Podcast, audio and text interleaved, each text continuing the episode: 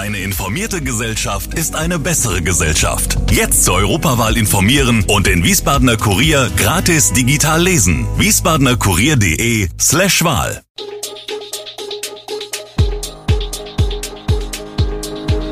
Gude, unser morgendliches News Update. Das Wichtigste aus Wiesbaden für Sie im Überblick. Guten Morgen aus Wiesbaden an diesem 1. März. Wiesbaden bekommt wahrscheinlich seinen ersten Wasserspielplatz und Konzertfans kommen in diesem Jahr in der Brita Arena wohl nicht auf ihre Kosten. Das und mehr heute bei uns im Podcast. Bald müssen Wiesbadener Familien nicht mehr sehnsüchtig nach Mainz blicken, wo drei Wasserspielplätze den Kleinen die Sommer versüßen.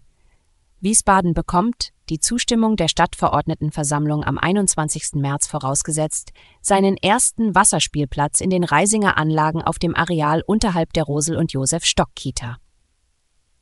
Zwar nicht mehr in diesem Jahr wie ursprünglich geplant, doch das Warten sind die Unterstützer des Projekts längst gewohnt.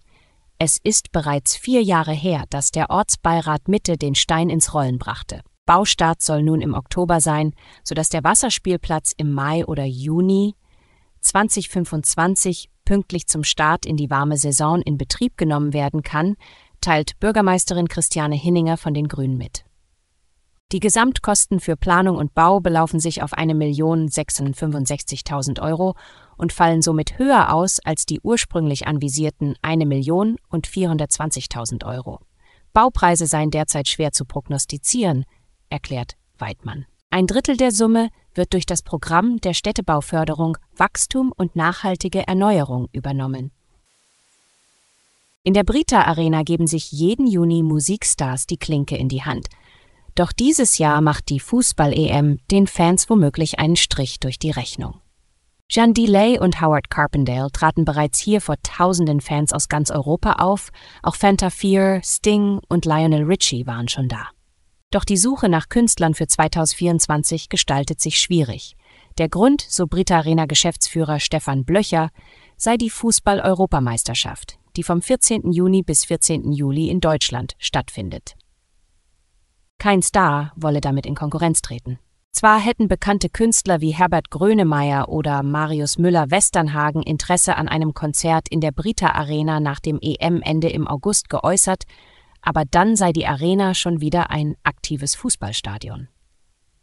Aktuell befinde man sich zwar noch in zwei Gesprächen auf internationaler Ebene mit Nischenkünstlern, die ihre Fangemeinde in verschiedenen Ländern haben. Aber es werde sehr wahrscheinlich in diesem Jahr keine Konzerte in der Brita Arena geben, so Blöcher. Die Konzertsaison 2025 sehe hingegen vielversprechender aus. Auch hierzu liefen bereits Verhandlungen mit internationalen Stars.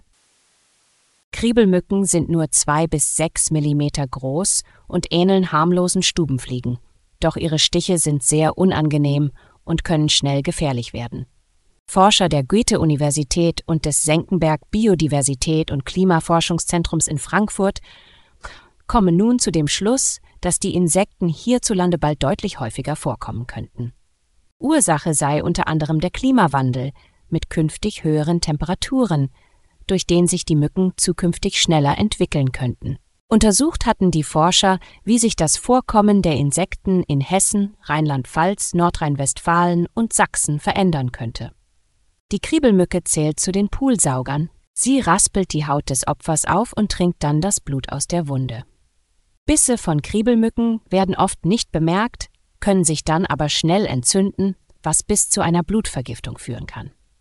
Am wichtigsten ist, nicht zu kratzen und die Wunde zu desinfizieren. Sollten infolge einer entzündeten Wunde Fieber auftreten, sollte man schnellstmöglich den Arzt aufsuchen. Im Oktober war der Wiesbadener Hauptbahnhof gesperrt, im Januar konnte der Mainzer Bahnhof für mehrere Stunden nicht betreten werden. Ein 15-jähriger Darmstädter wird nun verdächtigt, Amokläufe und Bombenanschläge unter anderem an den beiden Bahnhöfen aber auch an einer sächsischen Schule in Freiberg sowie auf einen Weihnachtsmarkt im schwäbischen Göppingen telefonisch angedroht zu haben. Das teilte das Landeskriminalamt Hessen gemeinsam mit der Staatsanwaltschaft Darmstadt mit. Nun wurde die Wohnung des Jugendlichen durchsucht. Dort hat die Polizei laut eigener Angabe Mobiltelefone sowie mehrere Speichermedien sichergestellt. Die Datenträger sollen jetzt ausgewertet werden. Auf Anfrage teilt der Darmstädter Oberstaatsanwalt Robert Hartmann mit, dass die Staatsanwaltschaft dabei auch prüfe, ob der Jugendliche als Tatverdächtiger für weitere gleichgelagerte Taten in Betracht komme. In der Region hatte sich in den vergangenen Wochen und Monaten die Zahl der Drohhinweise ungewöhnlich gehäuft. Für Bahnhöfe, aber auch für Schulen.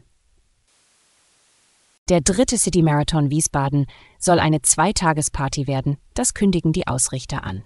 Für den Schülerlauf am 21. Juni gibt bereits rund 720 Anmeldungen.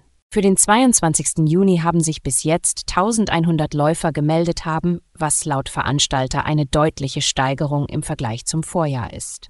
Auch in diesem Jahr gibt es beim City Marathon nicht nur den Marathon mit etwas mehr als 42 Kilometern, sondern auch kürzere Strecken wie etwa 3, 5, 10 Kilometer oder der Halbmarathon. Die Veranstalter hoffen an den zwei Tagen auf insgesamt 7000 bis 8000 Läuferinnen und Läufer. Dazu kommt mit dem als Abend- und Nachtlauf geplanten Marathon wieder eine Besonderheit, die ein Alleinstellungsmerkmal ist. Laut Plan starten Marathon und Halbmarathon um 19 Uhr, der Zielschuss ist mitten auf dem Bowling Green um Mitternacht. So soll die Expofläche mit diversen Sportangeboten und Ausstellungen der Partner wieder das Herz des City Marathons sein. Die Laufstrecke führt unter anderem durch die Fußgängerzone, über die Taunusstraße bis ins Nerotal sowie rund um den Kurpark. Alle weitere Infos sowie Hintergründe findet ihr im Internet unter www wiesbadener-kurier.de. Gude Wiesbaden ist eine Produktion der VRM von Allgemeiner Zeitung, Wiesbadener Kurier, Echo Online und Mittelhessen.de. Redaktion und Produktion die NewsmanagerInnen der VRM. Ihr erreicht uns per Mail an audio.vrm.de.